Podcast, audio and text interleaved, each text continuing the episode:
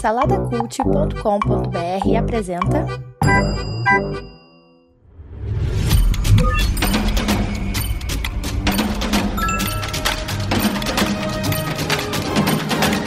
Bicicletas Voadoras. Apresentado por Bruno Guedon.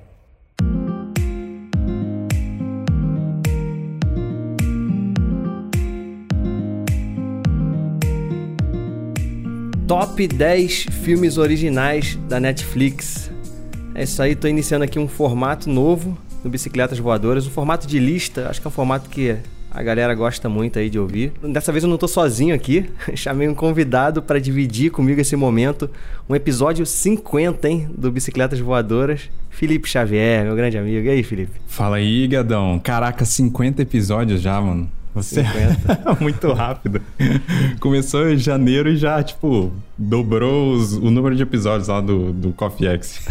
é, mas é por causa do formato, né? Esse formatinho que eu, que eu vejo, eu vejo a obra, né? A série ou o filme, não sei o que, e logo em seguida já gravo. Então já vi, ó, de janeiro até agora aí, a gente tá gravando isso agora em abril, né? Uhum. Meio de abril. Já vi 50, 50 obras aí.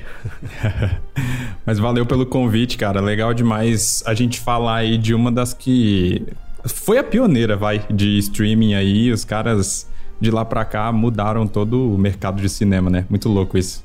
É, com certeza. E, e, assim, no início eles não produziam, né, esses originais, assim, nos últimos anos, não, não lembro exatamente quando que foi que eles, que eles começaram a produzir os seus próprios filmes, mas hoje em dia, né, tá aí, né? Indicado sempre ao Oscar, não ganhou ainda. e aí tem as, as más línguas falam que existe uma marcação da academia com a Netflix. não sei se é bem isso, pode ser, pode ser. Mas. É, vamos ver. É. Vamos ver no futuro aí, porque os caras preferiram dar para um filme do, da Apple, né? Do que. Pois é. O problema não é, não é streaming, né? A gente já viu é. que o problema não é streaming, então. É. Mas é isso aí, cara. A ideia aqui é, a gente não, não conseguiu, óbvio, a gente não conseguiu ver todos os filmes originais da Netflix.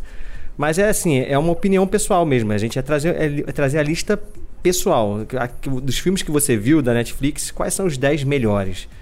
Entendeu? E não, não, não, assim, de gosto mesmo, questão, questão de gosto, não, não do que a crítica tá falando, enfim. Acho que é, é baseado no nosso coração mesmo. E aí a gente vai falar um pouquinho sobre cada filme. Pode ser que em algum momento da lista, é, a gente vai começar do, do, décimo até o primeiro, né? Pode ser que em algum momento da lista, eu, por exemplo, eu fale o meu oitavo seja o seu terceiro. E aí, aí você fala isso na hora, tipo, quando eu puxar o filme o oitavo, é esse filme. Você fala, pô, esse é o meu terceiro. aí a gente pode falar juntos ali sobre o filme mais ou menos. E quando chegar lá no terceiro, você só lembra que, que, que já, já, a gente já conversou um pouco sobre ele, né? Pra não ficar, a gente não ficar se repetindo ali falando sobre os filmes, beleza? Fechado. Quem vai começar então? Quem vai começar? Eu, vou, eu Felipe, você como você é convidado, eu vou dar a honra para você fechar esse podcast com o primeiro colocado ou não. Pode ser Olha que aí. o primeiro a gente já tenha falado, né? Tem isso. Então vou dar a honra para você começar então, Felipe. Qual é o teu décimo, teu décimo colocado aí na lista de top 10 filmes originais da Netflix? Cara, vamos lá. O décimo é um filme que. A, a Netflix acaba que faz muito filme desse, né? Que é, que é filme que eles dão oportunidade para uma galera que já fez sucesso em alguma outra coisa e fala tipo assim, ô, oh, vem aqui repetir esse sucesso uh, e eu te dou dinheiro aqui, ou sei lá, os meus é, acionistas te dão dinheiro aí, que é uhum. o Resgate, que é o filme lá do Sam Hargrave, é o filme de 2020. É, que tem o nosso querido Thor, o Chris Hemsworth. Cara, eu gosto muito desse filme, cara. Eu acho é que ele vem naquela mesmo. mesma pegada do. É, do John Wick, que, que, tipo assim, se você parar e olhar o roteiro, não é nada demais. Mas o filme é um puta filme de ação, assim, que tem, que tem um primor na técnica, né? Você olhar as cenas de ação do resgate, cara, é, é absurdo, é, assim. Tem aquela tipo... cena do carro, né? Que é um Sim, tem, tem, cara, tem essa, as duas cenas assim que vem na minha cabeça quando eu penso no resgate. É essa cena do carro que é tipo um plano sequência gigante, inclusive, se eu não me engano, o diretor tava, tá, tava pendurado no carro, sei lá, tem umas paradas assim. Uhum, uhum. E, e tem, a, tem uma cena que é antes dessa do carro, que é a hora que o Chris Hemsworth entra na, na parada para resgatar o menino, né? E aí ele, prédio, ele, né? tem, é, tem uma cena que ele tá, ele começa a socar uns caras que você fala, cara, como como que os caras filmaram isso, sabe? Uhum. E, e, assim, e, e, você acha que, que não é porrada fofa igual a galera fala que a Marvel é. faz, né? Tipo, você sente o peso da cena, o peso do soco, é tudo muito bem coreografado, muito bem feito. Quando você para pra analisar de fato o roteiro, é, é uma história tipo assim, ó, tem esse cara aqui que ele precisa ir do A ao ponto B é, para pegar um negócio e, e, e, ele foi contratado para isso e no, no, do meio pro final tem uma plot twist, e é isso. Só que o filme ele ganha por esses aspectos, né? Que ele é um filme que para mim, ele, ele, ele tem um ritmo muito bom, sabe? Você fica o tempo inteiro interessado é, na trama.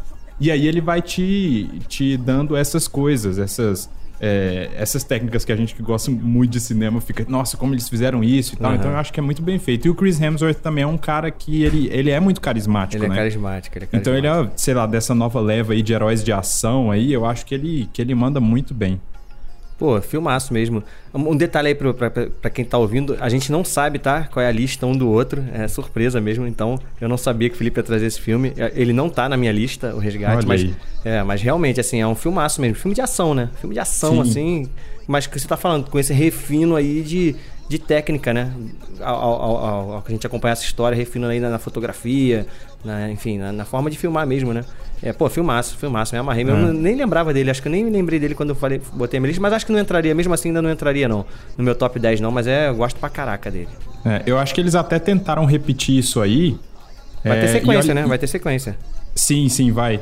E, e olha que, agora que eu parei para pensar que olha que sacanagem, porque a gente tem o John Wick, e aí o John Wick fez sucesso pra caramba.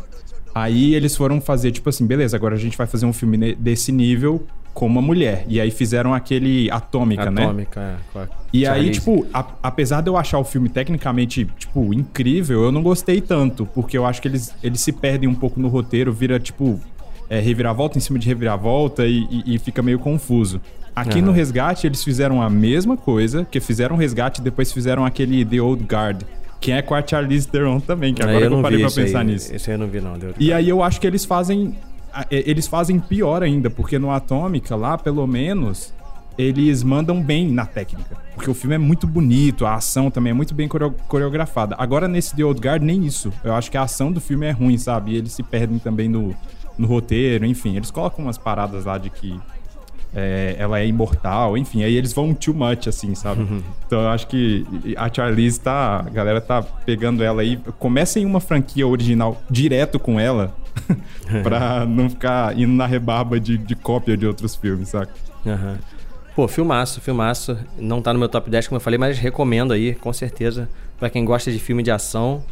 Assim, praticamente obrigatório aí no Netflix. Bem, vou trazer o meu décimo então, meu décimo é um filme que eu já falei com você, já gravei inclusive lá no seu, no seu podcast falando sobre esse filme, já foi uma das minhas recomendações. Ainda vou, também vou continuar nesse meio aí de meio de filme de ação ali, que é o Vingança e Castigo, que é um faroeste, é, um faroeste meio modernoso aí, só que tem uma, uma questão que eles só tem personagens negros no filme, né? Eles situam tem essa coisa de botar é, somente personagens negros no filme, num cenário que, que quando a gente vê os faroestes lá atrás, eram somente os brancos, né? todo mundo era branco, não sei o que, tinha essa coisa toda. Então, o diretor aqui, que é o James Samuel, ele faz essa, essa questão de colocar só personagens negros.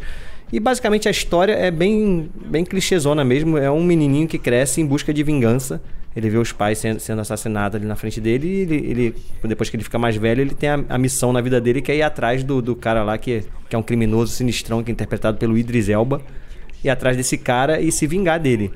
Só que a forma como. Da, da mesma maneira como você falou aí do resgate, né? Eu acho que o que pega nesse filme é, é a cinematografia mesmo, sabe? São, é, são as ideias do diretor de como que ele vou contar essa história. Então ele é bem uhum. inventivo em, em várias, várias tomadas de câmera. É, a trilha sonora também coopera muito assim com, com o filme. Não é uma trilha sonora clássica ali de faroeste, né? Tem uma coisa meio modernosa ali, às vezes um hip, hip hop no meio e tal. Então, tirando é, além dessa questão de representatividade, né, que o filme tenta trazer, colocando só personagens negros, e vale a pena falar do elenco também. Pô, Regina King. Só tem é, gente é, é, grande, né? Só gente grande. O Idris Elba, o Jonathan Majors, é, que tá crescendo pra caramba, inclusive tá fazendo filme da Marvel também, fez aquele Lovecraft Country. O Idris Elba, como eu falei, né? Esse Lakeith Stanfield, se eu não me engano, foi indicado ao Oscar de ator coadjuvante pelo, Judas e Messias Negro. Esse cara é bom Isso. pra caramba, cara. Tá no Ele Atlanta. faz o Atlanta também. É, bom pra é. caramba. Esse cara é muito bom mesmo. Tem a Zazie Betts também, que também fez o Deadpool aí um tempo atrás. Faz Atlanta também. Então, é um filmaço. Esse, esse diretor, ele é o irmão do Seal. Ele também tem uma carreira musical aí. Ele tem, usa até um outro nome aí quando ele tá como cantor. Mas aqui ele usa James Samuel. Eu já recomendei para você esse filme, Felipe. Tu viu ou não viu esse filme? Ainda não, pô. A oh. gente. Você recomendou e logo depois a gente entrou naquela maratona maluca de ver só filme do Oscar. Agora que eu, que eu tô voltando à vida normal para ver outra coisa que não seja, que não seja filme do Oscar. Não, mas, mas assim, eu fico. Eu, na época lá que você indicou no podcast, eu fiquei. É, eu falei isso lá, que eu já tava. Era um filme que tava meio que no gatilho assim. E eu fiquei meio. Eu acabei esquecendo dele porque foi bizarro o tanto que eu fiz, o filme não fez barulho, né, cara? É, não fez. Então. Não fez. E, e, e, tipo, não tem muito porquê, assim, porque só tinha, só tinha gente grande. Talvez seja, sei lá, o diretor não seja tão conhecido, alguma coisa assim. Ou, é, o gênero, própria... talvez, também, né? Essa coisa de faroeste, não sei. É, também não é uma é, coisa que, é, que bomba muito. Mas assim, é um filmaço. Ele, ele chama atenção realmente por essa questão da qualidade. A qualidade como a história é contada. Não é por roteiro, assim, uma história mirabolante. Tem, tem pontos fracos, assim, tem um plot twist lá que no, final fica meio forçadinho. Mas assim, no geral, é filmaço, cara. Recomendo. Aí para quem, e... quem gosta de filme de ação, tem bastante ação o filme. E ótimas e, atuações.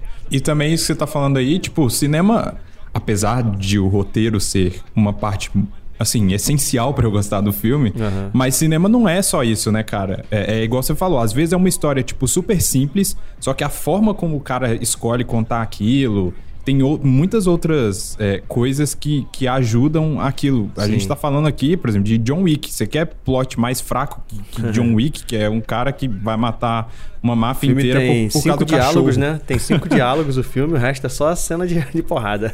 Exato. Então, tipo assim, a forma como é contada é que, é que faz toda a diferença, né? Tem filme é. que a gente vai pelo texto, pelo roteiro, tem, outro, tem filmes que a gente vai por outras coisas, né? É isso aí, verdade. E aí, vamos lá. Seu nono? Posição 9. Cara, o, o 9 aqui, eu vou num filme que eu, assim, eu não reassisti esse filme, porque a maioria desses filmes que a, que a gente tá falando aqui, é, como a gente acaba gostando, você acaba revendo, né? Por, uhum. por serem bons e, filmes. E vai acontecer e também muita coisa aqui. Tem filme que eu botei na lista aqui, cara, eu não lembro direito do filme. Eu só lembro assim, cara, eu gostei pra caramba Sim. desse filme. Mas, eu, mas se falar assim, ó, já conta detalhes do filme, eu já não lembro mais, até porque eu tô ficando velho, mas tá ficando difícil. tá ficando difícil. Mas, mas vamos lá. É, eu acho que é o caso exatamente desse filme aqui, que é o A Voz Suprema do Blues, ah. que é um filmaço que saiu em 2020 também, concorreu ao Oscar algumas categorias, inclusive foi o, pa o papel que estava todo mundo achando que o Chadwick Boseman iria ganhar o Oscar, né? Uhum. E acabou não acontecendo. Mas, cara, o filme, ele é assim. O filme, ele vai para um lado que eu não gosto tanto que inclusive eu já falei já no, no meu podcast lá que teatro no cinema teatro, eu acho é. é. teatro no cinema eu acho meio chato mas ah cara mas esse filme mas nem é tanto cara tu acha é, ele é porque eu acho que ele tem um formato só que eu acho que ele tira algumas coisas que me incomodam no, no, no, teatro, assim. Não no teatro em si, quando eu vou ao teatro, mas quando é filmado, né? Porque é, é aquela parada é do cara ser muito existencialista. Coisa, é, tudo bem, tá, tá falando na questão do diálogo, entendi, entendi. Mas é porque, por exemplo, tem vários filmes que se passam todos em um único cenário, né? Não sim, necessariamente sim. esse filme é um teatro no cinema. A gente tem, por exemplo, Cães de Aluguel, que é um filmaço que se passa todo dentro de um. Sim. De, do galpão lá deles lá, né? E tem outros filmes também. Tem um filme antigaço que é sensacional também, que é Doze Homens e uma Sentença, que se passa todo dentro da sala de um júri. Pô, esse filme é sensacional. E não, eu não sinto essa pegada de teatro. Agora a gente teve recentemente o Macbeth, né? O tragédia de Macbeth. É. Que, que, aí sim, que é uma coisa meio minimalista, assim. O, sim. Não que daria para fazer aquilo dentro de um teatro, mas, sei lá, é meio, é meio estranho. É meio, a fotografia meio que remete a uma coisa meio fora da realidade, sei lá. E a gente tem também o Dogville, se eu não me engano, lá atrás também. Do, esqueci até o nome do diretor, que também tem essa pegada de teatro. Aí sim, eu, reco eu, eu reconheço. Eu não sei, eu não vi aquele Fences, né? Como é que eu esqueci o nome? É, é um limite entre nós, eu é, acho, com o Denzel. Esse eu né? acho que tem mais uma pegada de teatro, né? É o mesmo diretor, sim. né? Desse aí, ou, mesmo, ou não, tô enganado.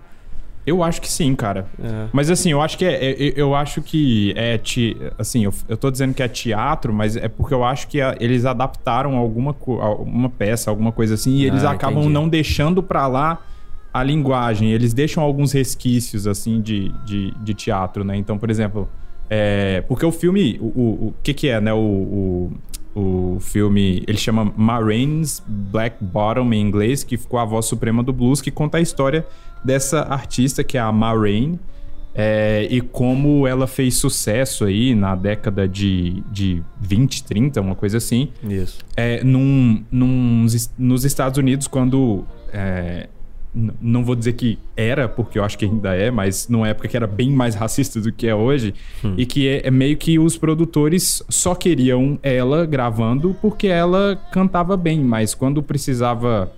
É, se ela precisasse interagir em meios que os brancos dominavam, não necessariamente é, precisavam dela, né? E toda a banda dela era só negros.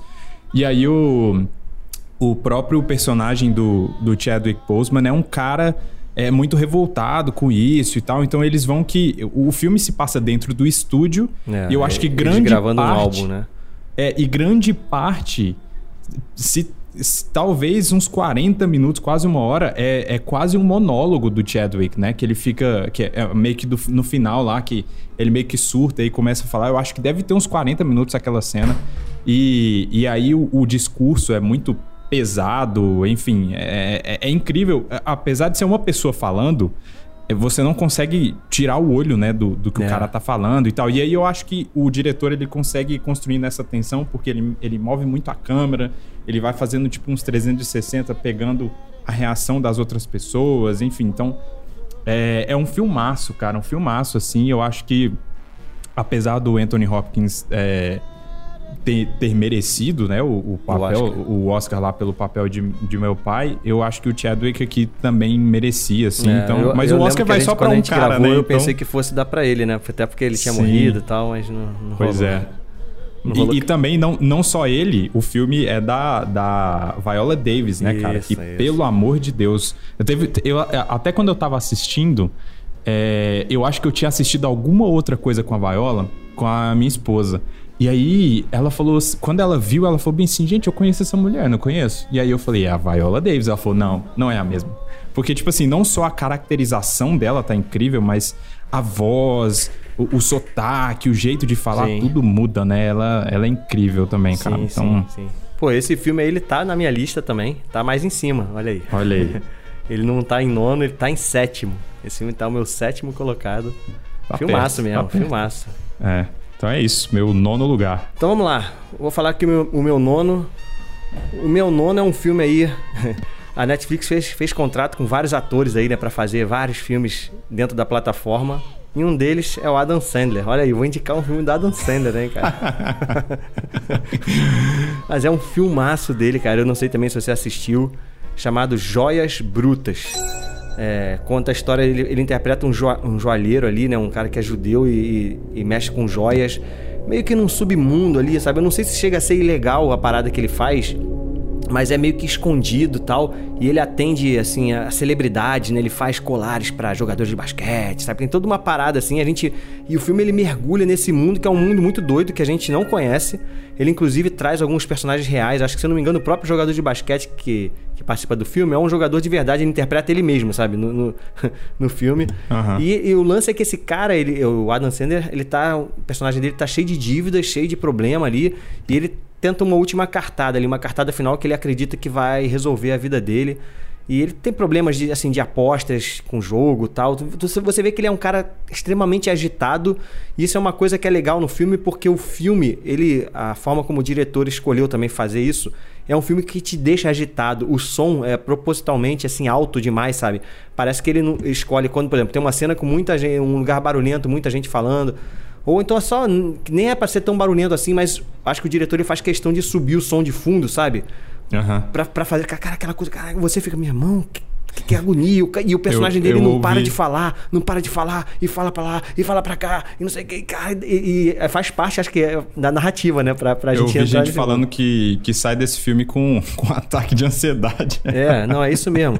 E é isso, cara. E o filme ele também se passa ali numa. em alguns dias ali da vida desse cara, tentando resolver é, essa questão, né? Porque ele acaba, ele vai se enrolando, né? O, o problema, o lance é esse, ele vai se enrolando com essa uhum. coisa da, da, aposta aqui, ele vai, pega um, um dinheiro, empresta aqui para pagar ali, mas aí o cara aqui não paga aqui, aí vai virando uma bola de neve a situação. E assim, tem um final surpreendente também. E assim, ele tá sensacional no filme, cara. Eu lembro que quando esse filme saiu, chegaram a cogitar a indicação dele ao Oscar, né? O que seria, pô, legal. Eu gosto do Adam Sandler, sabe? Eu não, tenho, não gosto muito dos filmes dele. Da maioria dos filmes dele, não gosto, porque é o tipo de humor que eu não curto. Mas esse aqui tá, passa longe do humor. É realmente um drama mesmo. Não chega a ser um drama, né? Um filme é um thriller ali meio. É um thriller, é um, é um, filme que te pega ali. É um drama meio agitado. mas, pô, filmaço, é, filmaço. O, eu, eu não vi, não, mas você falou do, do Adam Sandler, né? Assim, eu. Eu não gosto dele, assim, mas eu não odeio também. Tem alguns filmes dele, mais antigos principalmente, que eu até gosto, assim, alguns filmes de comédia. Tem. É, tem o que todo mundo fala, né? Que todo mundo gosta, que é o que ele faz com a Drew Barrymore lá do. Uhum. Que Como se fosse a primeira vez. Isso. Tem esse é, que legal, geralmente esse a galera gosta, eu gosto também. É, tem o A Herança de Mr. Deeds também, que é um antigo. Esse eu nunca que eu, vi. Que eu, que eu acho legal também. Ah, o, desses filminhos de comédia tem o clique, que é assim é mais ou menos, né? Sim, é. ele é legalzinho, ele tenta deixar uma mensagem ali e tal. É, Só que no, é, no meio do filme tem umas coisas assim que você fala. O Adam Sandler fazendo Adam Sandler. Eu lembro que sempre se comparava, né? Adam Sandler e Ben Stiller, eles meio que surgiram, eles são contemporâneos, né? Nesses filmes de comédia aí. Sim. E eu prefiro muito mais o estilo do Ben Stiller de comédia do que, do que o, o Adam Sandler. Eu acho que o Adam Sandler é mais bobocão, sabe? Eu, e é o Sim. tipo de humor que eu não curto. Ele se aproxima mais até do Jim Carrey. de uma coisa mais assim, sei lá, meio mais física, né? Um humor mais físico, talvez. Mas, sei lá, eu não curto tanto, não, o Adam Sandler na comédia.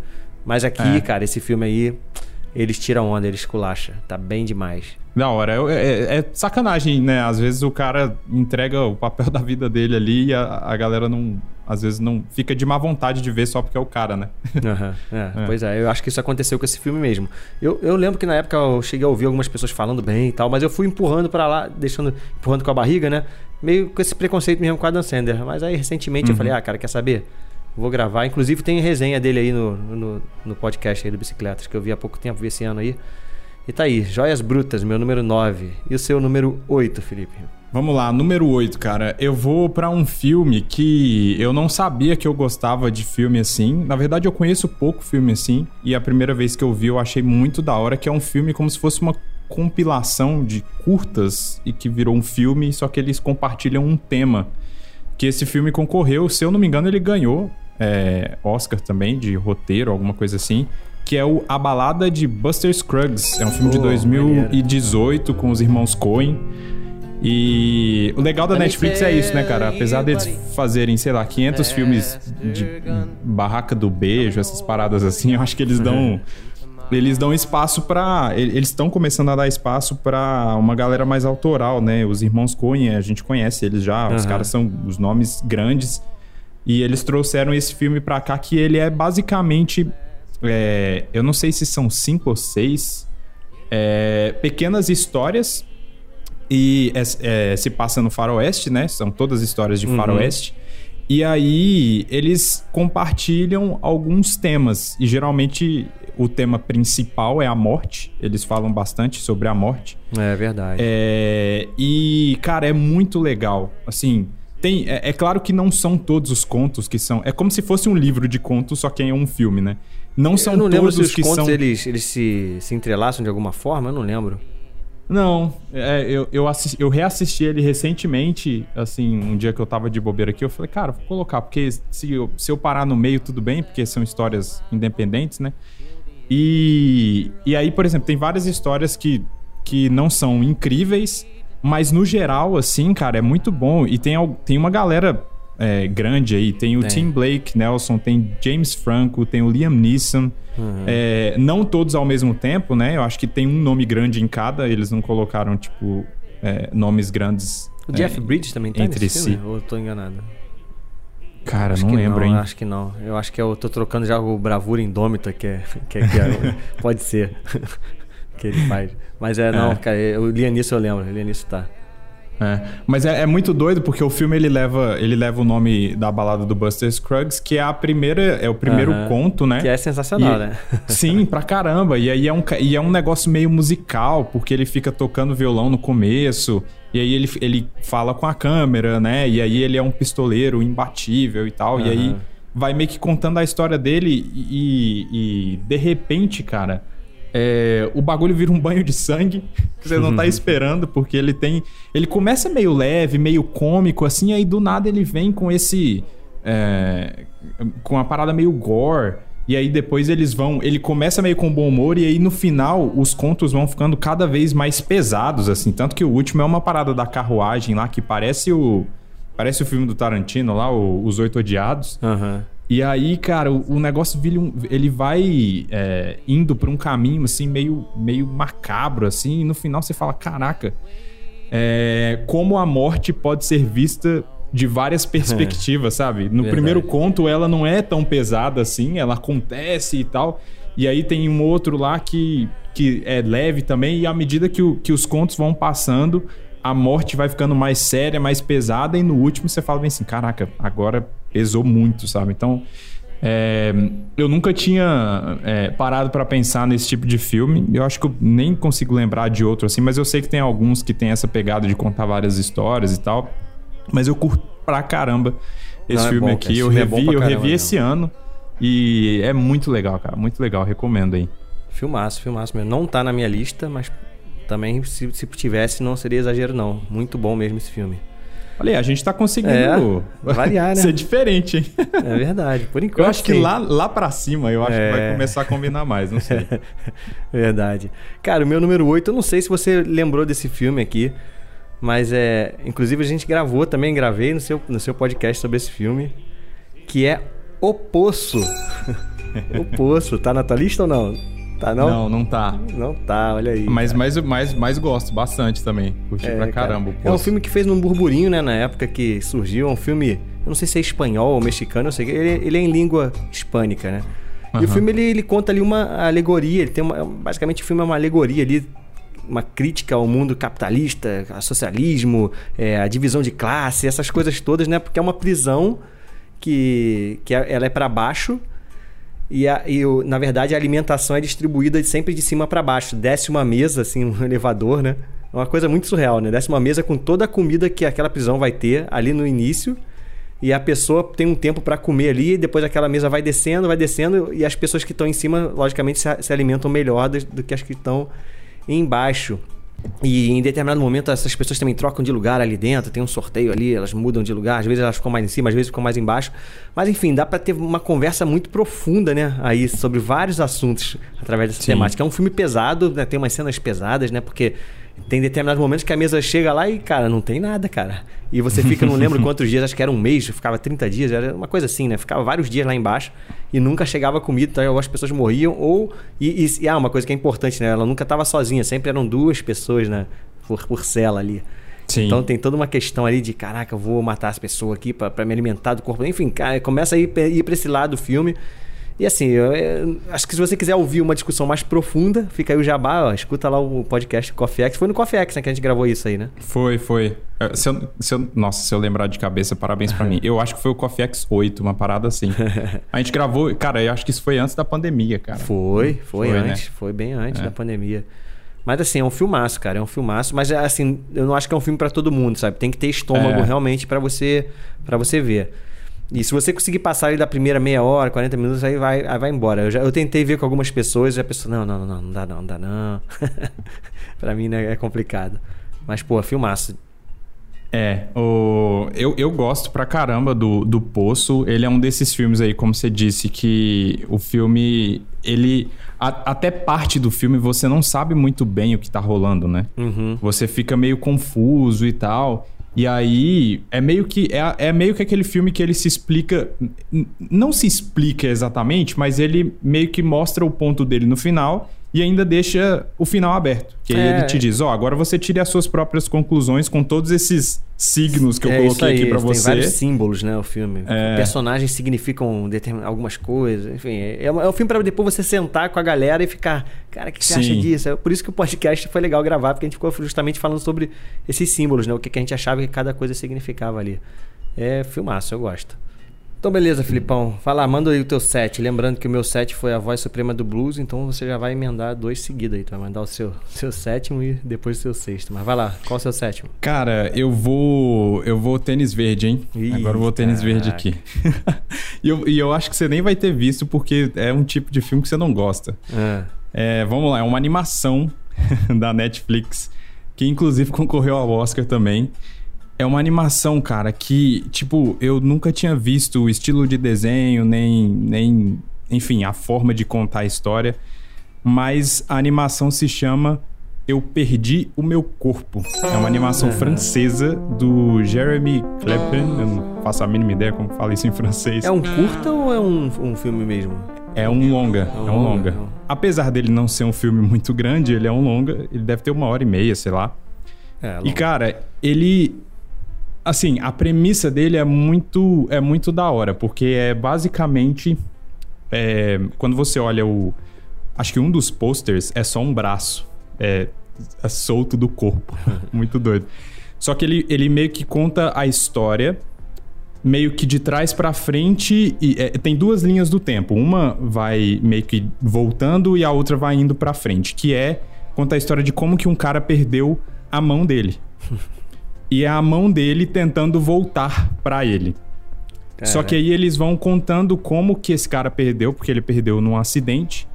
Vai mostrando meio que como que ele chegou até lá e a mão dele vai voltando no tempo, meio que revisitando é, a vida desse cara e tal. E é lógico que isso é uma. É, não é literal, né? Quando você, quando você tá vendo o filme, você tá vendo uma mão de fato voltando, assim. Ela vai, ela vai tentando chegar até ele. Uhum. Porque ele perdeu ela num lugar e aí ela vai tentando chegar até a casa dele, como se ela quisesse voltar para o corpo dele, mas isso tem. É, é, tem algumas metáforas, né? Que o filme traz sobre isso. E e o filme é muito bonito, cara. É uma animação muito diferente. É, é uma animação que parece meio pintura, assim, meio, meio uma, uma ilustração mais rústica. E, e, é uma parada que, tipo assim, sabe aquele filme que você senta e aí você começa a ver aquilo e você fica encantado, tipo, pelo visual, pela trilha sonora, aquela parada vai te envolvendo no começo do filme eu tava achando bem assim, cara, onde esses caras vão chegar, assim? Tipo, uhum. eu tava meio que, por mais tênis verde, que a gente seja, quando você começa vendo um negócio que, tipo, é muito fora da caixinha, você fala, cara, pra onde, onde, onde vai chegar isso, saca? Uhum.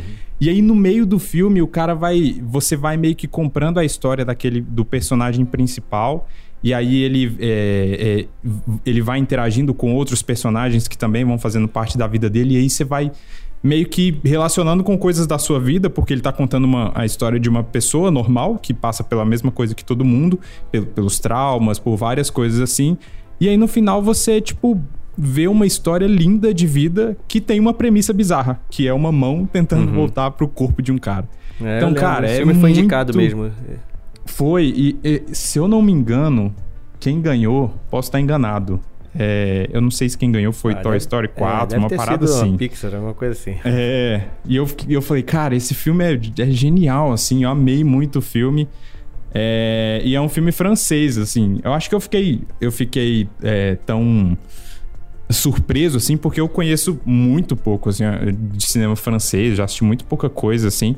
E principalmente em animação, que é a animação que eu tô acostumado é animação americana, normal, uhum. Pixar, Disney, né? Então, quando eu vi aquilo, eu falei, cara, que, que incrível, assim, tudo muito, muito bonito. Eu recomendo. É, o filme, ele tem até pouco diálogo, cara. Ele é muito mais... É, a trilha sonora dele é muito bonita, muito bonita mesmo, assim, e ela vai te levando, é uma trilha sonora meio que eles misturam música clássica com algumas coisas mais contemporâneas, então, tipo, é muito doido. É, é um filme daqueles que você, tipo assim, é, você vê para viajar, assim, ele meio que te tira e, te, e te, o nível de imersão que ele consegue fazer com a arte dele é, é muito, é muito louco, assim, e uma história muito sensível também, acho muito, muito legal. É, maneiro. Então, cara. mesmo que você não seja um grande fã de animações, é, você falou cara, que eu não gosto, não é que eu não gosto de animação, né? É o tipo de filme que eu, assim, deixo para pro final da fila, mas Uhum. De gosto, tem algumas animações que eu gosto muito. Mas, Mas beleza, então o seu, o seu set foi é, o. O meu set foi o Voz Suprema do Blues. Mas fiquei surpreso aí desse filme ter entrado aí, Felipe. Esse, essa aí eu não esperava, não. Mas... Pois é, sabe o que, que é? Que a, a, a, gente, quando você mandou a ideia, né, de da gente gravar isso, eu fiquei olhando para aquela lista, assim, e aí eu fiquei, tipo assim, tinha muito filme lá que eu gostei. Igual, você citou alguns filmes aí que não estão na minha lista. Tem vários filmes que estão lá na, no, num, Foi num artigo que você pegou, né? Eu nem sei. Um artigo que é, tem lá, sei lá, 500 filmes da Netflix, uma parada assim. E aí eu falei, cara, pô, legal esse filme aqui, legal esse filme. E, só que aí eu fiquei tentando meio que fazer um exercício de lembrar como que foi a minha experiência assistindo a parada, sabe? E aí eu lembrei que esse foi um que eu fiquei super surpreso, porque eu não esperava meio que, que nada, assim. Eu falei, putz, eu vou ver uma animação francesa, assim. E aí quando acabou o filme, eu tava gostando muito, assim. Então eu tentei meio que aplicar isso para a maioria dos filmes, né? Para colocar Entendi. aqui Não, mas na essa lista. É, essa é a ideia mesmo, essa é a ideia. Então é isso, cara. Meu sétimo, já, a gente já conversou sobre ele, que é a voz suprema do blues. Manda aí o seu sexto. E o meu sexto, não sei se vai ficar surpreso também, mas eu gostei muito, acho que talvez por causa das atuações. É um filme que é, é dois velhos conversando, que é o Dois Papas. Pô, sabe qual é o meu sexto? Dois ah, Papas. Olha aí. olha aí, cara. Então a gente vai falar cara, junto, cara. É um filme junto, aí do, de 2019 do, do brasileiro, hein? Fernando Meirelles, é cara. Isso aí. Cara, que filmaço. É isso aí. Pô, filmaço. e hoje em dia, quando eu penso assim no Papa argentino, eu penso na né, cara do Jonathan Price. Não tem como mais, assim. Eu imagino o Jonathan Price, não tem jeito, cara. Sim. E a, e a, com o Anthony Hopkins, né? O Anthony Hopkins faz também que tá perfeito também. Nunca tinha parado para pensar assim. Não é que ele é fisicamente igual, mas tem alguma coisa ali que lembra, não sei se é o formato da cabeça, sei lá, alguma coisa ali lembra o Papa Bento, né? Papa Bento XVI, que é que ele interpreta. E é, uma, é legal esse filme que é uma discussão que está em voga até hoje em dia, né? A coisa do conservadorismo e o progressismo. A gente pega um Papa que, que é mais progressista ali, né? Ainda dentro uhum. daquela esfera ali do, do, do, do, catolicismo, né, da religião cristã, mas é um papa mais progressista e o, o cara mais conservador, né, o, o Bento, Bento XVI. E o filme, acho que ele. Eu, eu, não, eu, não, lembro assim direito sobre as coisas que eles que eles estão conversando, mas eu sei que, se eu não me engano, o cara tá, tá querendo se aposentar, não é isso? É, o Papa, o Papa mais antigo, que é esse mais conservador e tal, ele tá. Ele. Acho que, se eu não me engano, foi o primeiro Papa, ou sei lá, o primeiro em muito tempo que é, tava se aposentando do, do negócio sem morrer, né? Porque geralmente o Papa morre uhum. e aí que eles colocam outro. Então é, ele parece que ele tava saindo fora. Né? É, essa parada. Só que aí eles tinham várias discussões, porque o filme é isso, né? Os dois papas conversando. Eu acho que isso é uma parada fictícia, né? Até acho que é importante a gente lembrar. Isso não, isso não acho que não aconteceu, essa conversa entre eles. Acho que isso é uma coisa, uma ideia só, né? Ou não? É, é, é, então, eu acho que é baseado em encontros que eles tiveram. Só que as pessoas não sabem o, o conteúdo desse, dessas conversas. E aí eles ficaram criando em cima disso, baseado na personalidade dos dois, que é isso que você falou, né? Que são duas, meio que duas gerações. É, um pouco diferentes e formas diferentes de ver a fé. É, e, e, o que eu acho que é, é, é, genial nesse filme é porque, por exemplo, a gente que é cristão, a gente tem esses embates do nosso lado, assim, também, né? Uhum. De, a gente que é cristão protestante, no caso, porque o catolicismo também é, é cristianismo. É. Mas é, a gente tem esses embates dentro do próprio, da, das nossas próprias igrejas, das nossas linhas teológicas, e o que o filme consegue fazer é que ele consegue fazer os lados conversarem. E apesar de discordar, e tem uma hora lá que eles, eles até brigam, tem uma hora lá que um grita um com o outro e tal, no final das contas eles, eles meio que se resolvem, porque nenhum dos dois está querendo tá querendo ser ser escroto é, no final das que, contas, que né? nasce uma amizade ali, uma espécie de amizade ali entre eles, sabe? Sim, eu, eu acho que sim. sim. Um, é, bem, é bem legal esse e, filme, e aí eu acho que essa mensagem é, é, é, muito positiva, saca? E não precisa ser só para o catolicismo, né? Porque eu imagino que todas as religiões, elas têm linhas é, um pouco mais conservadoras, outras, outras mais progressistas, enfim. Então, é, é meio que esse encontro dos dois e com uma figura que é, é, é importantíssima no mundo hoje, né? Porque uhum. o Papa, tipo, o cara, ele, apesar de, enfim, mesmo pessoas de outras religiões reconhecem o Papa como sendo alguém, é, alguma refer referência de alguma coisa, né? É. Então, eu acho, acho muito bom, cara. E eu acho e é um legal filme basicamente que... de conversa, né? Assim, é eles Exato. conversando o tempo todo. Ah, só muda o cenário um pouco. Às vezes eles estão no jardim, às vezes estão naquela sala lá em cima, estão jantando. Mas é isso, cara. É, é aquele negócio que, que a gente falou antes, né? Tem filmes e filmes que você vê por coisas diferentes, né? Nesse sentido aqui, ele é um filme parado, que nada acontece, são só pessoas conversando, mas o que eles estão falando é tão relevante que você presta atenção pra caramba, assim. Eu fico. Eu, eu revi esse filme uma vez só, acho que depois da época que ele foi no Oscar e tal, e eu falei, cara, como cada vez que você assiste, você fica pegando, presta atenção numa coisa que ele falou e tal. É muito doido. Gosto muito desse filme. Filmaço. É isso aí. Como é o meu sexto também, calhamos aí, mesma, mesma posição.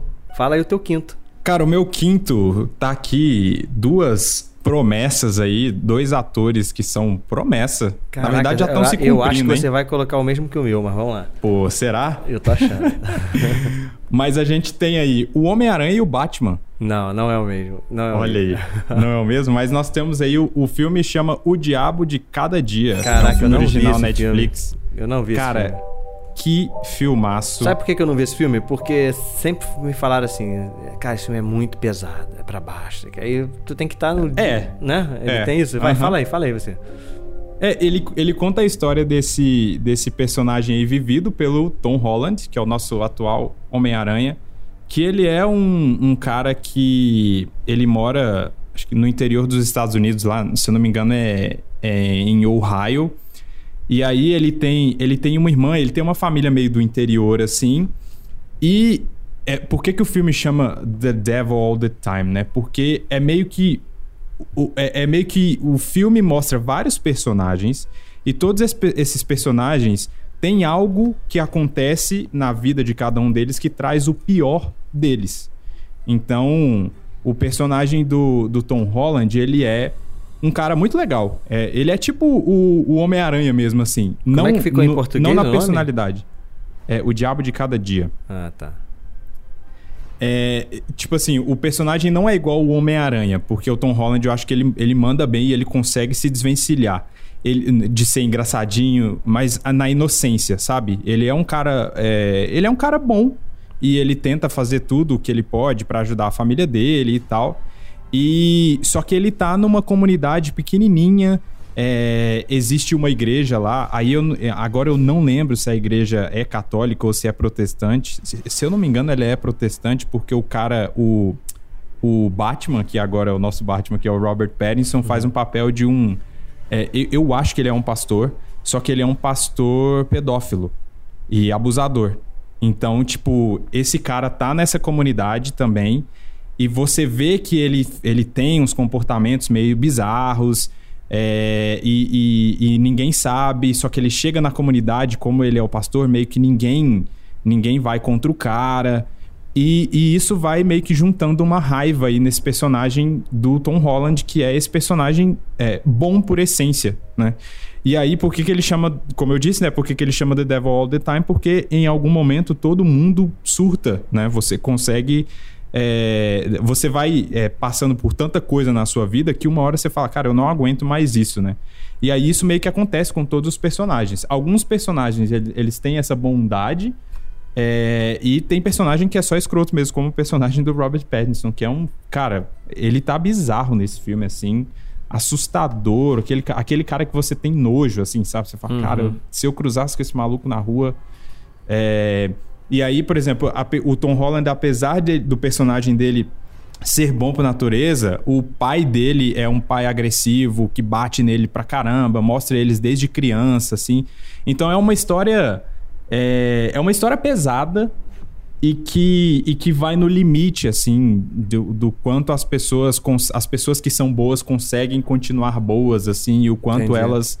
elas é, cometem alguns atos, acabam cometendo alguns atos, mas por serem levados a um extremo, sabe? Então, é um filme, ele é um filme pesado para baixo, mas é muito bom, cara. É muito bom. Assim, eu acho que foi a primeira vez tirando o, porque no Homem-Aranha a gente vê o Tom Holland mandando muito bem, é, é mas é a gente acaba não considerando tanto quando o cara faz um super-herói e tal, é, porque tipo, é.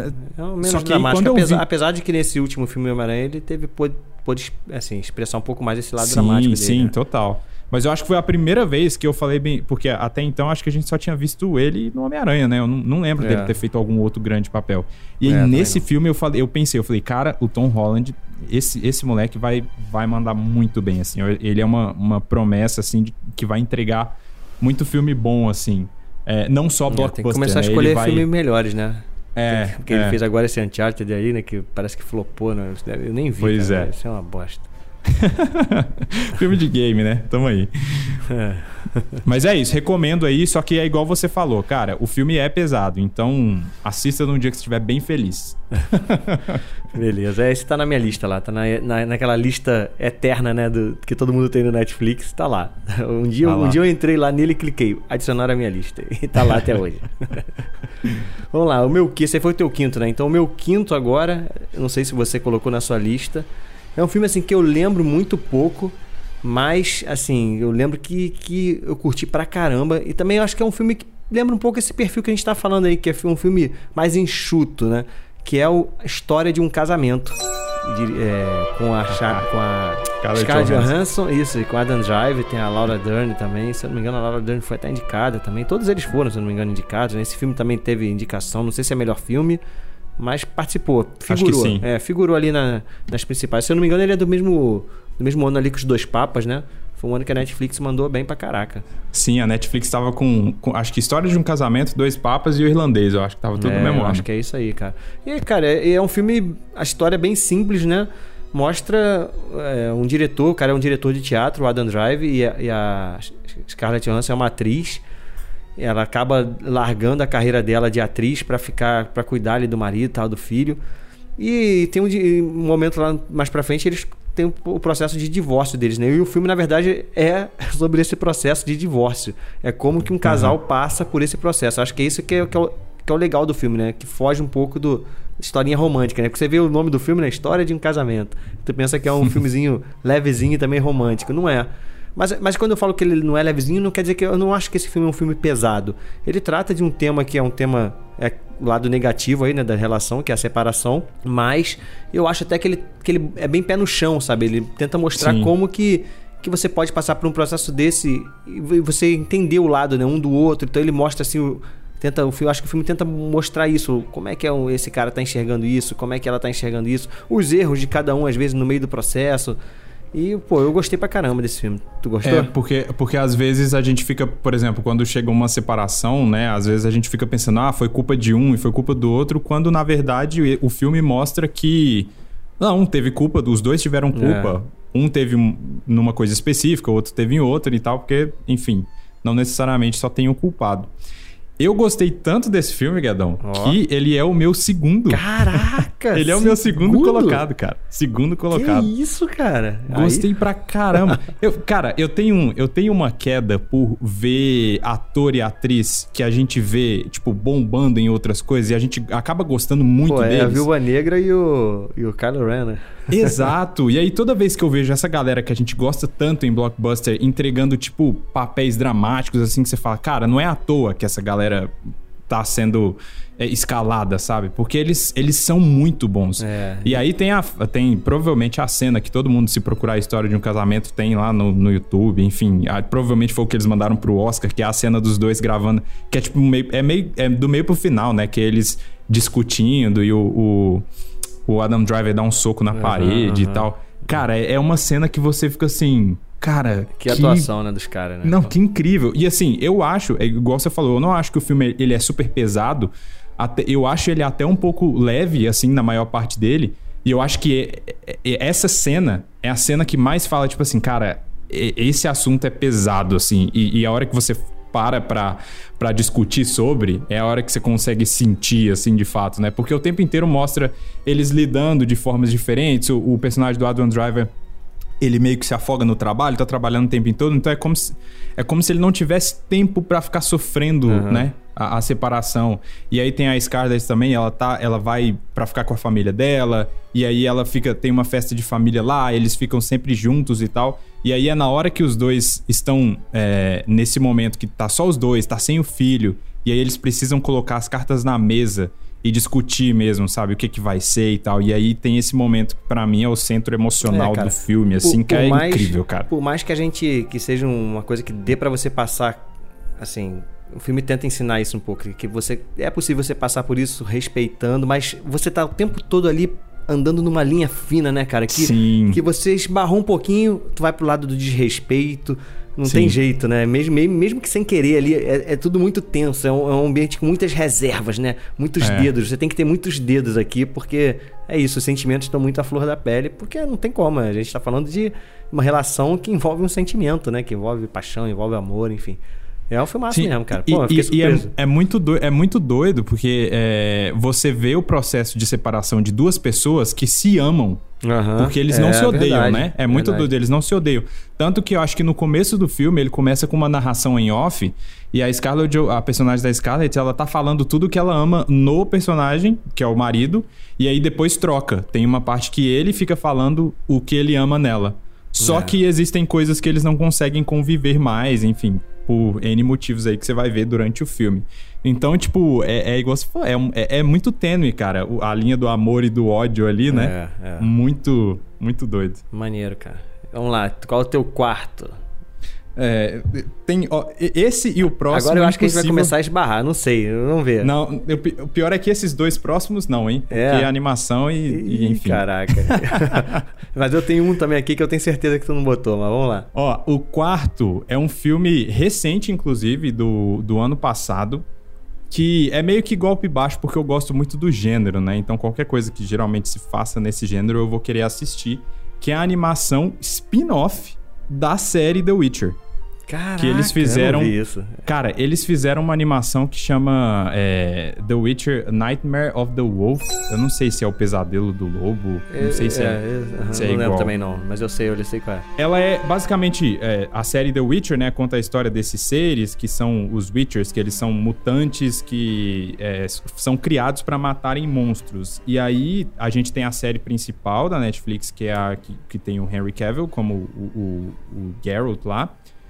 E essa animação, ela conta a história do mestre dele, que é o cara que treinou o Geralt e tal, e inclusive esse personagem tá na segunda temporada do The Witcher lá. Uhum. E aí é muito legal ver ele, por exemplo, na segunda temporada, com o background desse, desse filme. Que ele é um filme mesmo, ele nem é um curto, ele é um filme de uma hora e meia também. E aí, cara, é isso, é filme de RPG, é filme, tipo, nessa pegada de Senhor dos Anéis, que a gente tem todos os elementos ali. A gente tem, tem bruxo, tem mago, tem, tem tem os, os próprios Witchers, Mas né? precisa né? ter o, o, background todo? Não, do... não precisa, até porque ele se passa antes, né? Então, ele se passa antes da série. Então você, você pode assistir. Ele é da mesma galera que fez uma, uma série animada aqui na Netflix também, que fez muito sucesso, que é o Castlevania, que eu acho incrível. Uhum. É, o traço, eu, eu, eu curto muito esse tipo de animação que é, o, que é o de Castlevania aí. E, e por que que ele é, por que que ele é muito da hora, cara, esse filme? Porque ele é essa história contida. Ele meio que não, por mais que ele se passe ali no universo do The Witcher, ele te apresenta todos os elementos da fantasia, ele te explica o universo rapidinho e aí ele conta a história desse cara. E é uma história é, muito interessante de como ele, como criança, queria fazer alguma diferença no mundo lá, que o mundo. Quando a gente para pra olhar essas séries de fantasia, é, esses são mundos de merda, né? Você não hum. gostaria de viver nesses mundos em que tem monstro e o cacete. Então ele meio que ele vem de uma família super pobrezinha que é assolada pela fome na cidadezinha deles lá e tem algum momento que eles são é, destruídos pelos monstros lá e ele descobre que tem esses caras que são os Witchers, que são os caras que são mercenários que são contratados para matar os monstros. E ele fala, cara, eu quero virar isso porque. E aí o motivo dele é nobre porque ele fala, cara, eu não aguento esses monstros, tipo, vindo aqui na minha vila. E, que, que a nossa família, a gente já tem pouco. E esses monstros vêm e, te, e matam a gente e tiram tudo que a gente é, sofre tanto para conseguir, né? Uhum. E aí, cara. É, é isso, não tem muito mais o que falar. É, é, um nível de tipo. É uma animação que do meio pro final é ação. E é uma ação muito bem feita, assim. É uma animação que é muito inventiva no jeito de mostrar a ação, sabe? É, trilha sonora, tudo, manda muito bem. Eu acho que esse filme de The Witcher, ele é melhor do que as duas temporadas de The Witcher hum. juntas, assim, eu sabe? Ainda não vi é a segunda, muito, não. É muito legal, muito mesmo, assim, porque eu acho que o universo é muito rico. É... Só que como, a, como é série, eles precisam é, meio que ter história para muito tempo. Volta e meia eles vão criando tipo é, subplots e que volta e meia não fecha e tal, porque tá sempre precisando fazer mais. Então, como o filme ele se passa num universo muito rico, só que ele é uma história fechadinha, eu acho que funciona muito, cara. É um, é um filme muito legal, muito legal mesmo. para quem curte o gênero de fantasia aí, é, é uma, um prato cheio, cara. Caraca, tô surpreso com essa tua lista aí, Felipe. Outro que eu nunca imaginar que viria. Esse aí, esse então, pô. Mas tá bom, beleza. Eu, eu gosto de animação, Guedes. Gosto de animação, cara. Vamos lá, o meu quarto. O meu quarto eu tenho certeza que não tá na tua lista. E algumas pessoas que, que ouviram esse podcast vão ficar com raiva de mim. Porque o, o, meu quarto é o não olhe para cima, cara. ah, com certeza não tá na minha É, eu sei. Que a gente falou bastante aí no, no, podcast que a gente gravou lá no, no Coffee X agora, falando sobre o Oscar e tal. E eu percebi ali que vocês, você, o Nito Xavier lá do Pupilas, em Brasa, também não. A Débora também, né? Nenhum dos três, assim, curtiu muito o filme. É, assim, gostaram, mas acharam que não era filme pra Oscar, não sei o quê. E eu, eu, assim, eu fui, talvez, dos nós quatro ali, eu fui o que mais curti, né? É, uhum. pô, é, é, aquilo que a gente tava falando, é uma experiência pessoal. Quando eu terminei de ver o filme, eu falei, caraca, eu sei que eu, ele, não, ele não fez esse filme pensando no momento que a gente tá vivendo de pandemia. Mas, assim, falou muito comigo naquele momento. A questão de, cara, como as pessoas são burras que, esse, que a gente está uhum. vivendo, esse tempo que a gente está vivendo agora. É, é, o Jovem Nerd fala né, que a gente está vivendo a era do delírio. O termo mais correto né, seria a tal da pós-verdade. Né? A pós-verdade, todo uhum. mundo acredita no que quer. Não, tem mais, não existe mais os fatos. Né? Você acredita no que você quer. E o, e o filme conta a história dos dois, dos dois astrônomos, interpretados ali pela, pelo Leonardo DiCaprio e pela Jennifer Lawrence, que eles fizeram uma leitura ali, tipo, cara, vai estar tá caindo um meteoro aqui na Terra e vai todo mundo morrer. E eles levam essa notícia, pra, que é a ciência, é o fato ali, né? Leva para os governos, leva para todo mundo e, e a gente vê como é que o filme vai tratando isso, né? Politicagem, é, pessoal tratando como fake news. É, aí tem o cara, gente que, que fala que, cara, isso é mentira, não sei o quê. Aí a gente trazendo para nossa realidade são os antivacinas da vida. E o não olhe para cima é justamente todo isso, dia, né? né, cara? Hã? Hoje em dia é uma parada que a gente tá vendo todo dia, Pô, né? É bizarro. Então eu, eu gosto de, gostei desse filme, ele falou muito comigo, porque por causa disso. Talvez, talvez daqui a alguns tempos eu olhe para esse filme de novo e fale, cara, não é tão bom assim. Eu gosto do Adam McKay, né, que é o diretor. Todos os filmes Sim. dele, assim, eu gosto dessa coisa dinâmica que ele faz ali. Ele às vezes quebra um pouco a quarta-parede, né? Bota umas coisinhas no meio, assim, explicando e tal. Esse ele faz até menos nesse, mas tem um pouco também. E assim, Meryl Streep, Jennifer Lawrence, Leonardo DiCaprio, é, tem o Timothy Chalamet também tá ali no meio também. Mark Rylance, que faz ali um Steve Jobs doidão. tem o Jonah Hill, assim, elenco sinistro. Kate Blanchett, pô, elenco sinistro. E eu gosto, cara, eu gostei pra caramba desse filme. Gostei pra caramba. Mas eu sei que a maioria das pessoas não gostou. Não sei, não consigo entender o direito porquê, mas. é, eu, eu, acho que a minha experiência com o filme, tipo assim, quando acabou o filme, eu tava meio puto, sabe? Eu, sei, eu acho que é, é, como você falou, por a gente estar tá vivendo a parada não foi. Eu não achei uma experiência agradável, tipo, ver o filme, sabe? Porque uhum. eu, fiquei, eu fui ficando com raiva, cara. Eu fui, e eu acho que essa é a proposta. Eu, é, por mais que eu não, não ame o filme, eu acho que ele é um bom filme, eu só não acho ele excelente. Eu acho que ele é um filme importante, saca? Ele é um filme importante porque às vezes ele, ele tornou acessível algumas discussões. Pra, porque, tipo assim, ele é muito na cara, assim, ele é muito óbvio, tipo, cara, eu tô falando disso, assim, sabe? É, é meio que é você trocar sei lá, o, o. é, porque, é porque aí o filme ele vem trazendo essas paradas de gente que não acredita, mas tipo assim, cara, você tá vendo a, o raio da geleira derretendo ali? É. Você tá vendo que aí, aí quando você olha lá, tipo, tem anos que os caras vão falando que a, a, o raio da temperatura do planeta tá aumentando, assim. Gente, tem, tem a não, gente descobriu cara, é que a Terra é redonda há muito tempo. E tem gente falando e tem que maluco é. que fala que é plana, sabe? Então, tipo, é meio que é tudo isso, é, mesmo que você falou, né? Ele não fez pensando na pandemia, mas dá pra gente colocar em, tanta, em tanto absurdo que a gente tá vivendo hoje que, que é bizarro. E aí, e aí eu fui ficando com raiva. Quando acabou o filme, eu falei, caraca, velho. é uma dose de realidade no cinema, assim, que eu não tava, eu não tava preparado para ver, sabe? Então, tipo, Entendi. tipo, sei lá. É, acho que é por isso, assim. E também. É, as, as atuações, cara, tá todo mundo muito bem, né? O Leonardo DiCaprio, ele tá fazendo esse cara que é o, o cientista. E ele é. Ele obviamente está sofrendo de crise de ansiedade, de, de, todo, de tudo de ruim que tem para uhum. so, sofrer aí nessa época. E você vê que ele é um cientista, né? Ele é colocado em situações que ele tá zero acostumado, que o cara vai. O cara vai em jornal, é. vai em talk show. O, o, tipo assim, é um carinha que é um cientista de uma cidadezinha lá que ninguém sabe quem é, de repente ele tá na frente é, da são dois astrônomos dos Estados assim, Unidos. São né? dois astrônomos medíocres, né? Assim, Sim. Né? Zero preparado para nada, assim, né? muito doido. Exato. E, e, mesmo que tivesse, sei lá, hoje é, em dia a gente tem é. cientistas preparados e tem um maluco lá dizendo que não, não é verdade, não. pois é, cara. Enfim. Mas tá aí, esse é o meu quarto. É, agora a gente vai entrar no nosso top 3, cara. Top 3 aqui, o pódio de cada um. Eu já sei que o seu segundo é o História de um Casamento, né? Então provavelmente a gente vai ter no máximo mais cinco, cinco filmes, mas eu não acredito que a gente vai falar de cinco filmes diferentes.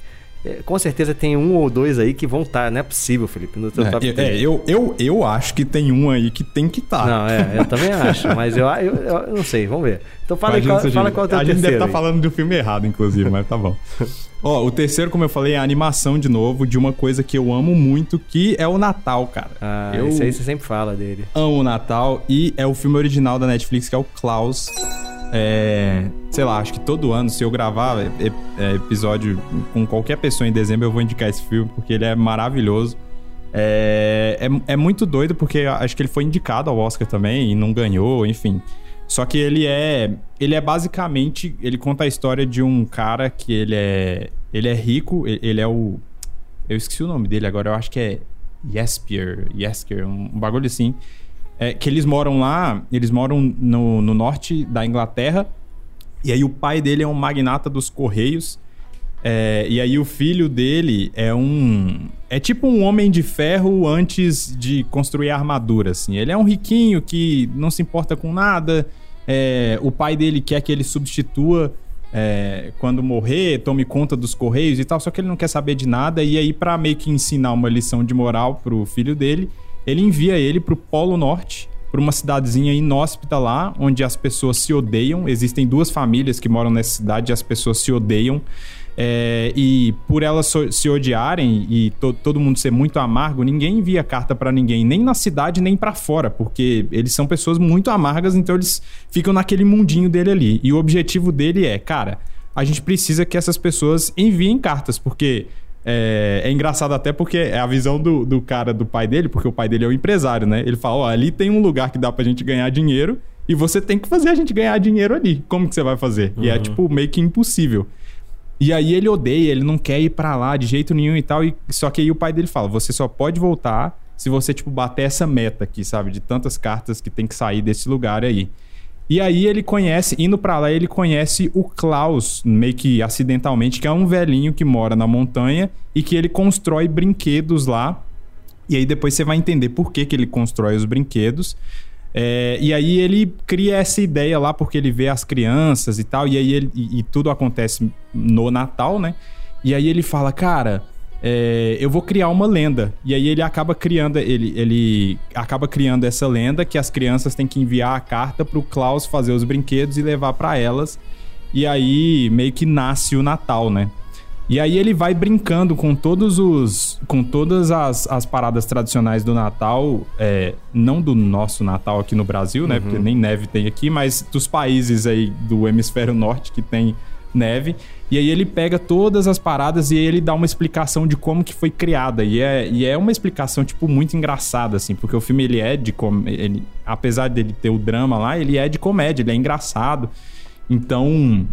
É, é, isso. E aí no final ele tem uma ele tem uma lição e tal, porque ele aprende. Como todas, todas essas histórias que o personagem é arrogante, e aí ele precisa passar por alguma coisa uhum. para aprender a humildade, o valor das pessoas, enfim. Então, nesse sentido, ele é clichê, mas a forma como ele conta a história, como a gente já falou mil vezes aqui, é o, é o diferencial, assim. Cara, eu acho muito da hora esse filme. É, no Natal aí, de preferência, se você tem filhos e tal, eu acho muito legal ver com criança também, porque é, ele fala, ele é tipo, sei lá, tipo filme da Pixar, só que não tão profundo, é lógico. Uhum. Mas ele consegue ter uma mensagem para os dois, assim, é muito legal, cara. Sou apaixonado nesse filme. Vejo todo ano, às é. vezes mais de uma vez, porque é muito legal. É, você sempre falou desse filme, eu até pensei que ele fosse aparecer, mas não em terceiro, né? Pensei que ele fosse aparecer lá para trás. Então tu trouxe três animações entre os teus dez, aí tem três, três animações, três animações cara. cara. É, então é. provavelmente a gente vai falar então só de, de um mesmo que só até acho que a gente só vai ter mais um em comum aí, porque o meu terceiro é um filme que na época eu gostei pra caramba e assim, lembro aquele lance, né, cara? Eu tô ficando velho, tô esquecendo, assim, legal dos filmes, do, dos detalhes, né, do filme. Mas eu lembro, é, eu tô me baseando muito na minha sensação, que é o Set de Chicago, cara. O filme aí do Aaron Sorkin, também com Filmaço. um elenco legal. Filmaço, né, cara? Foi indicado uhum. aí melhor filme também. Se eu não me engano, nesse mesmo ano aí também. Sei lá, agora eu já me perdi todo no que todo ano agora filme da Netflix é, é indicado, né? que tem aí o Sacha Baron Cohen, né? Tem o Ed Redman e alguns outros, outros personagens lá. E conta ali a história de, do, durante um, processo, um pro, protesto ali contra a guerra do Vietnã, né? Alguns é, movimentos sociais meio que se unem ali. Não chega nem a se unir, né? Eles fazem uma manifestação juntas, todos no mesmo dia e é, acaba tendo confusão, né? Embate ali com a polícia e tal, e alguns desses líderes desses movimentos são presos. E é um filme de julgamento, né? Basicamente é isso, é um filme de julgamento. Tem alguns momentos assim, mostra fora e tal. Mas é um filme de julgamento e quem é fã de filme de julgamento, eu acho que, que é excelente, né? Fazia tempo, né, cara, que eu acho que não tinha um filme bom, assim, de julgamento. Porque uhum. eu acho que teve uma época que tinha muito, né? Tinha muito filme de julgamento, assim, e fazia tempo que eu não via. Não, é verdade, verdade, cara.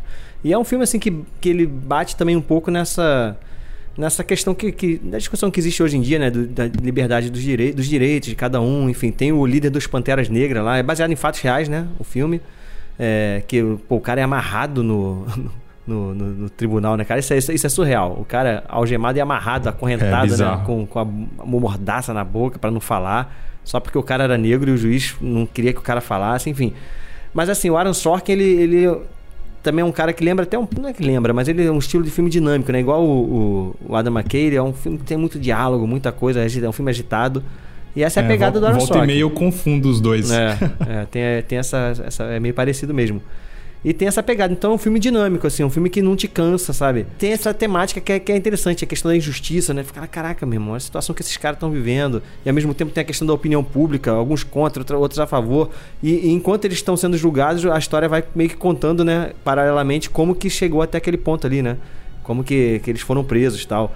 A, a, confusão toda, enfim. Eu, eu gosto pra caramba desse filme, por isso que ele tá aí no meu top 3, eu recomendo. É, você falou uma coisa engraçada do Aaron Sorkin, que você falou que ele, é, ele os tipos de filme dele são dinâmicos, e, mas não te cansam, apesar do falatório, né? Porque é. os filmes dele têm diálogo pra caramba e é, é tudo é, muito rápido, assim, muito complexo. Então, o cara consegue fazer isso de um jeito que você fica, tipo, na ponta da cadeira falando, eita, o que, que vai acontecer agora, né? É. E, e, e é, é, o diálogo é o forte dele. É, ele se notabilizou assim como roteirista primeiro, né? Ele era roteirista daquela série The Newsroom, que, Maravilhosa. Pô, é boa pra caramba, mas é difícil de entender também, porque é isso, né? Sim, né? E ainda total. mais que é um universo lá dos Estados Unidos, é mais difícil ainda pra gente aqui entender, mas é, é diálogo pra caramba. E, assim, eu acho que talvez o que explodiu ele foi a rede social, né? Ele era o, dire... o diretor, não, o roteirista da rede social.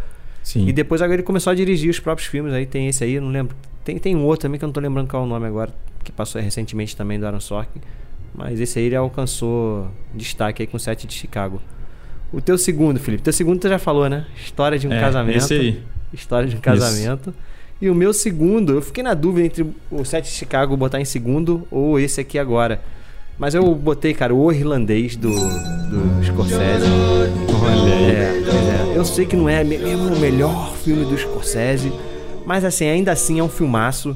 Pô, a gente tem a voz. Cara, filme de máfia. Scorsese, De Niro, Al Pacino, Joe Pesci. Harvey Keitel. Não tem como você deixar passar batido, pelo menos no top 10 ali, ele tem que estar. Tá. E, pô, é um filmaço. Quando, na verdade, a história é simples, né? A gente acompanha ali a, a história do Frank Sheeran, que é interpretado pelo Robert De Niro. Ele é conhecido, né? O apelido dele é irlandês. Ele é um veterano de guerra tal. E ele, ele acaba depois se virando um assassino de aluguel, né? Ele começa a prestar serviços para os mafiosos e acaba meio que entrando nesse, nesse mundo ali como um, um capacho, né? Um capacho de respeito ali. E a gente vai acompanhando a vida desse cara desde o início da carreira dele ali no meio da máfia até eles bem velhinho, né? Tem a questão da, da maquiagem virtual, né? Que, que na época chamou a atenção ali da galera envelhecendo de uma forma digitalizada, né? Uhum. Ficou um pouco bem feito em alguns momentos, em outros nem tanto. Mas acho que o charme, o legal desse filme é um filme lento pra caramba, isso é um ponto negativo, Sim. né? Um filme se não me engano, tem três horas de duração e é bem, bem lentão, então não é um filme. É, eu acho que é até mais, eu acho que é tipo três horas e vinte, é, uma ser. parada assim. É, é. é, não, é absurdo, isso é absurdo mesmo. Mas, cara, é Scorsese no, no, Netflix, com o De Niro, com o Alpatino, o Alpatino fazendo. Esqueci o nome do personagem dele, que era o líder lá dos sindicatos lá. Também sensacional, piradão como o Alpatino sim, tem é um, que ser. É um cara que, exist, que existiu, né? Tipo, sim, são personagens sim. reais e tal. Sim, sim. Pô, o Joe Pass também bem demais. O Joe Pass mais contido, né? O Joe Pass que sempre foi o cara agitadinho, que falava assim, cara, nesse, eu nesse fico, mais fico, contido. Eu fico o filme inteiro esperando ele surtar, cara. E é. não, não vem, né? Não vem, não vem. mas, ele, mas, mas vem uma outra atuação dele também que... Que uau, cara, que ator, né? Parece que tiraram é. o cara da aposentadoria. Ele tava, meu irmão, não quero mais Sim. saber de, de filme, não quero mais nada. Ah, não teve como, né? Com uma convocação dessa aí de Scorsese, De Niro, Alpatino, hum. Harvey Keitel, ele foi. Eu não sei se eu vou ser anticlimático, Guiadão, é. mas esse é o meu primeiro filme, Caraca, é o irlandês. não acredito, cara. aí foi... Não foi anticlimático não, pô. Cara, esse filme é maravilhoso, cara. E assim, é, você falou aí que ele é longo, né? Uhum. É, apesar de, tipo assim, ele de fato ser muito longo, e talvez isso, isso seja um ponto negativo, só que eu acho que isso faz parte da imersão, saca? Porque ele acompanha é, muito tempo, né, da vida desses personagens. E meio que quando você chega no final do filme, você sente de fato que passou muito tempo, porque de fato o filme é, é longo, né? Porque eu, eu lembro uhum. que no dia que eu assisti, cara, a Paula não gosta de, de filme de máfia, né? E aí a gente sentou, ela durou 20 minutos. 20 minutos, aí ela levantou e falou: Ó, oh, não vai dar pra mim não vou fazer outra coisa ali, e saiu. Durou e aí isso, sei lá. Filme, né? Não. E aí foi tipo assim, eu comecei a assistir, sei lá, o filme umas quatro e meia, cinco horas da tarde, assim. E aí, tipo, deu oito horas. Ela, tá, ela chegou assim, ela falou: Não acredito que você tá vendo esse filme ainda, sabe? Porque o bagulho ainda tava pô, rolando, sabe? Eu não aguentei 20 minutos, tu tá aí há quatro horas, pô. então foi um filme que, tipo assim, e, e, eu acho que, que é isso. Quando, quando a gente tá falando do, do Scorsese, né, cara? Quando o cara consegue te colocar dentro de uma história nesse nível, é, eu não vou dizer que eu não senti, tá? Eu senti as horas, sim, porque o filme é longo. Teve muita gente que viu parcelado, né? Viu metade, sim. parou e depois continua depois. Só que ainda assim eu tava tão interessado que, tipo, cara, eu tava. Eu tava imerso, saca? Eu tava imerso no filme e, e podia. Se fosse até mais longo, eu, eu iria, assim. É, é claro que você acaba cansado. Mas, cara, é tudo muito incrível, assim. Eu acho que se eu, se eu for reclamar de alguma coisa nesse filme, talvez é a maquiagem lá quando uhum. o De Niro ficou mais novo, que eu acho que é só nessa hora que a maquiagem me, me nem me incomodou, assim. Cara, né? o que, que incomodou nesse filme foi. Eu não entendi até hoje por que botaram um olho azul no cara, mano.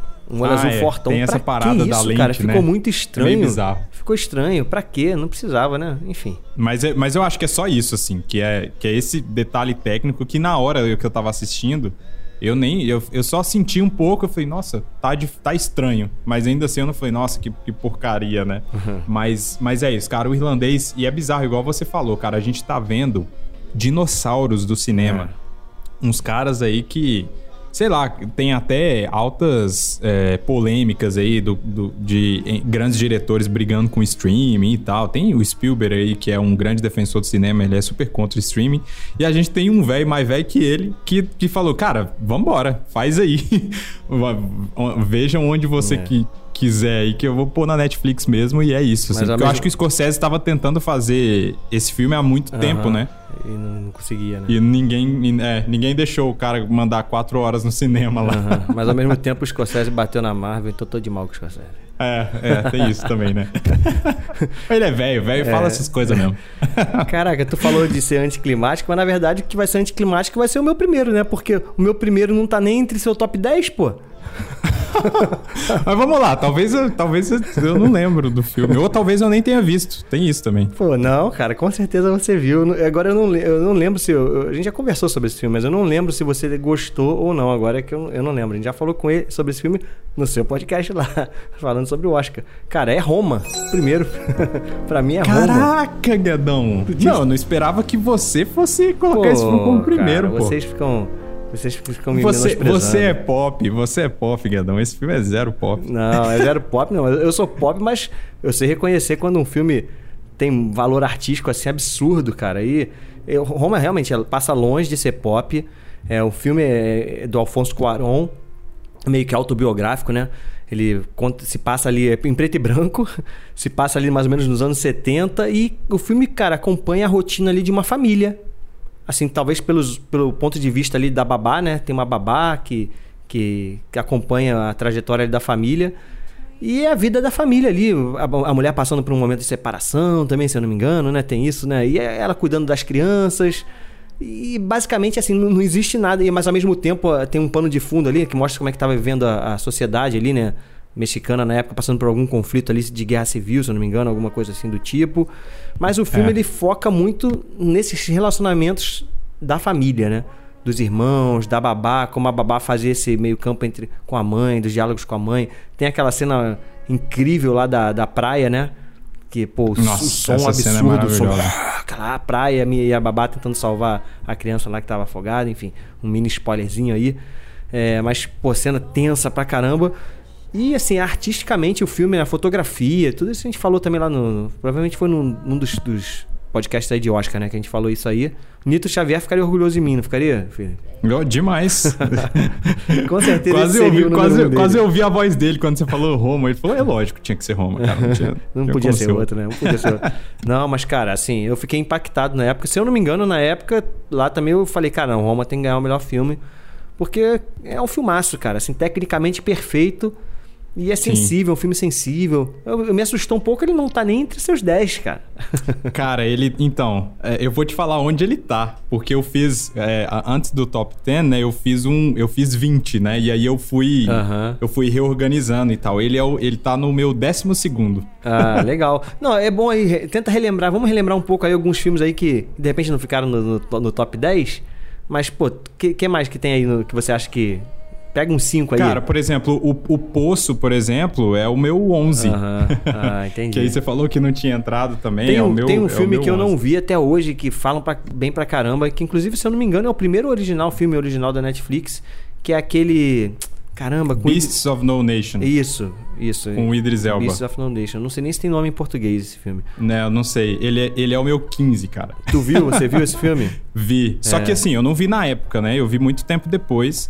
E é, é, é, é aquele tipo de filme pesado, cara. É filme que. É, é, é, uns filmes que são incríveis, mas que eu não animo rever, saca? É, sei lá, tem vários filmes assim, é, tipo 12 anos de escravidão é um filme que eu acho incrível, mas eu, eu não revejo nem a pau. Porque são filmes que, tipo, mexeram muito. Eu tive uma experiência, tipo, que, sei lá, mudou minha visão de alguma coisa e tal. Só que eu falo, beleza, ficou lá, uhum. eu precisava ver isso, e é só uma vez, só que eu precisava ver isso. Caraca. É um filmaço, eu é. recomendo, cara. E o, e o Idris Elba, como sempre, velho, o cara. Eu, eu tenho uma. O Idris Elba já, já foi indicado ao Oscar alguma vez, cara? Não sei, mas, mas merecia, né? Porque ele é bom demais. Cara, né? pois é. Dei um papel pra ele chorar aí pra galera indicar, porque o Oscar gosta de quem chora com vontade.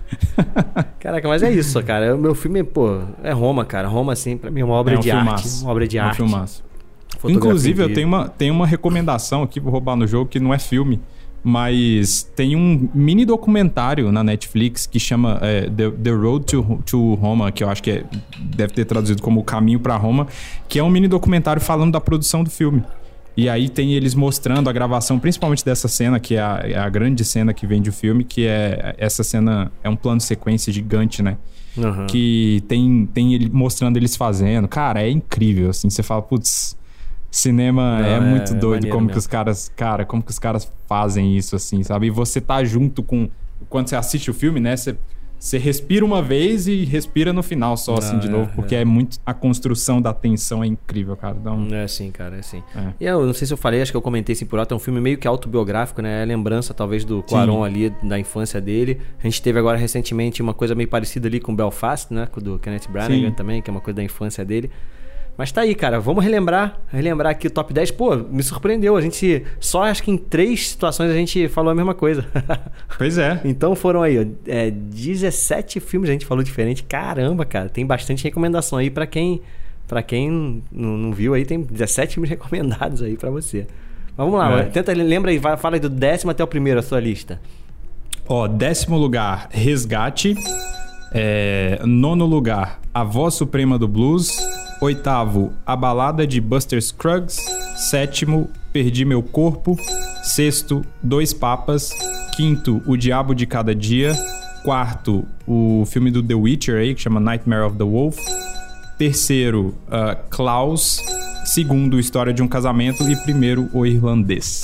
Caramba, vamos lá. A minha. Décimo, Vingança e Castigo. Nono, Joias Brutas. Oitavo, O Poço. Sétimo, A Voz Suprema do Blues. Sexto, Dois Papas. Em quinto ficou A História de um Casamento. Quarto, Não Olhe para Cima. Terceiro, Os Sete de Chicago. Segundo, O Irlandês. E em primeiro, Roma. É isso aí, cara. Pô, foi maneiro, né? Maneiro. Gostei de gravar. Demais, pô. Eu até. Você até lembrou uns filmes aí que. Que eu sempre quis ver. Tá na lista, né? Na lista que você falou, né? Tipo, a lista eterna. A lista eterna. e aí você colocando no seu top 10, aí eu falei, cara, né, tem alguma coisa aí que o Guedão gostou pra caramba.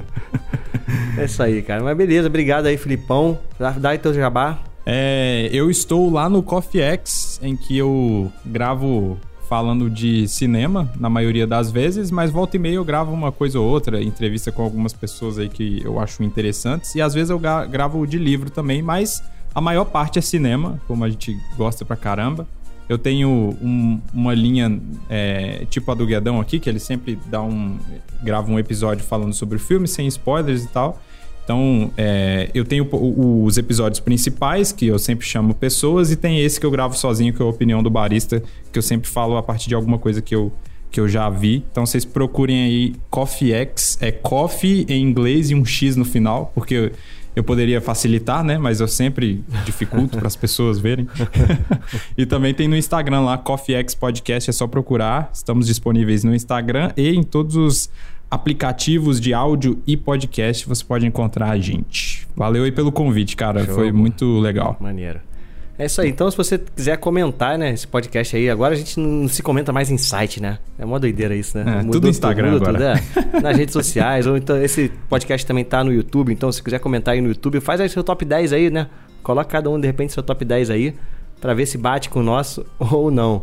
Mas é isso aí. Como eu falei, então, se você tá ouvindo isso no YouTube, dá aí o seu gostei aí, se inscreve aí no canal. Botei a gente está colocando também agora os áudios, né, no YouTube. Se você está ouvindo no Spotify ou no Apple Podcast, avalia com cinco estrelinhas. No Instagram, segue lá, arroba bicicletas voadoras cast. E acompanha também o saladacult.com.br. Esse podcast está hospedado por lá. Nossa, nossa querida casa, Salada Cult, né? Tá lá. Tá lá, sobrevivendo. é isso aí. Beleza, gente. Até a próxima. Valeu, Filipão. Fui! Produzido por Imagem Vida Studios, imagemvida.com.br.